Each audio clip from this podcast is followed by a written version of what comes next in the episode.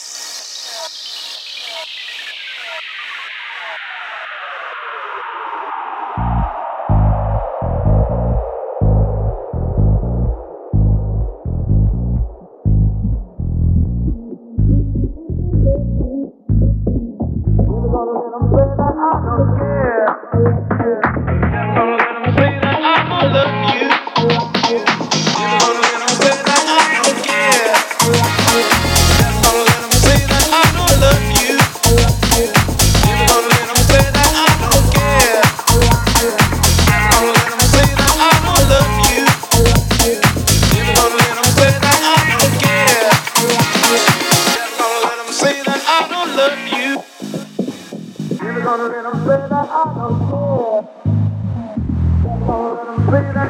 don't care.